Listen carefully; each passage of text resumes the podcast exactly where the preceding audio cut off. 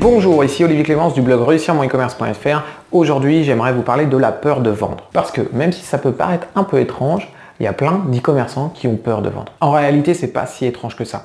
Il y a beaucoup d'e-commerçants qui se sont mis dans le e-commerce parce que justement, ça leur permet de vendre des produits sur Internet sans avoir besoin d'être en contact direct avec le client. Et ça se comprend parce que c'est pas forcément facile, en effet, de discuter avec quelqu'un pour essayer de le convaincre d'acheter notre produit. Mais le vrai problème qui se pose derrière, c'est que souvent, on a peur de vendre. Et pourquoi on a peur de vendre? Tout simplement à cause des mauvais vendeurs. Vous savez, le genre de vendeur dans les grandes surfaces qui essaye de vous convaincre que son produit est le meilleur pour tout. Ou celui qui se vante d'être capable de vendre un frigo à un esquimau. Et le problème qui se pose, c'est qu'au final, on n'a pas envie de ressembler à ces vendeurs-là. On sait très bien que ces personnes-là, elles sont pas en train d'améliorer la vie de leurs clients en fait. Et c'est le problème, c'est que vendre, c'est pas mal, c'est bien. Il faut vendre. Parce que quand vous vendez un produit, eh bien, il faut se rendre compte que vous rendez service à quelqu'un. Réfléchissez à la personne qui vous a vendu votre maison. Si elle n'avait jamais été là pour vous vendre votre maison, vous n'auriez pas de maison. Réfléchissez à la personne qui vous a vendu votre voiture. Vous seriez encore en train d'aller faire vos courses et de porter vos sacs super lourds s'il y avait personne qui avait été là pour vous vendre une voiture. Une personne qui vous vend quelque chose, elle est là pour vous rendre service. Par contre, il faut faire les choses de façon éthique. C'est-à-dire qu'il faut vendre quelque chose à quelqu'un qui en a besoin.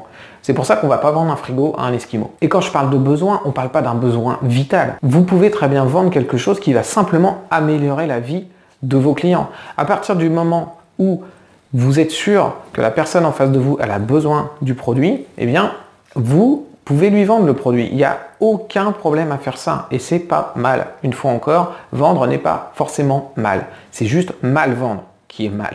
Alors pourquoi est-ce que je vous parle de ça alors que peut-être en tant qu'e-commerçant vous vous dites justement moi je suis pas en contact direct avec mes acheteurs et du coup j'ai pas besoin de toute façon d'être un bon vendeur ou quoi que ce soit. En fait c'est faux. À partir du moment où vous allez rédiger vos fiches produits, vous allez devoir les rédiger de manière à vendre votre produit. Vous ne devez pas juste faire une description qui donne simplement les détails du produit, c'est pas suffisant. Vous devez convaincre votre client. Une fois encore, on parle d'un client qui a besoin de votre produit. Vous devez le convaincre que votre produit répond à son besoin. Parce que détailler le produit, c'est pas suffisant. Et si vous avez peur de vendre, le problème c'est que lorsque vous allez rédiger votre fiche produit, vous allez avoir du mal à faire tout cet argumentaire pour convaincre vos clients. C'est la même chose que si vous étiez en face de votre client et que vous deviez le convaincre d'acheter votre produit. C'est à peu près aussi difficile. Donc, maintenant, la prochaine fois que vous allez essayer de rédiger une fiche produit, dites-vous que le but de votre produit est bien de rendre service à la personne, que la personne qui veut l'acheter, elle aura une vie meilleure derrière. Mettez-vous ça en tête et lorsque vous allez rédiger votre fiche produit, essayez de convaincre votre client. Ne vous limitez pas à détailler votre produit et à vous décharger de la vente. Vous êtes e-commerçant, vous devez vendre vos produits. Voilà, merci d'avoir regardé cette vidéo. Je vous invite à vous abonner à la chaîne YouTube et éventuellement à cliquer sur la petite cloche si vous voulez être averti dès qu'une nouvelle vidéo sort.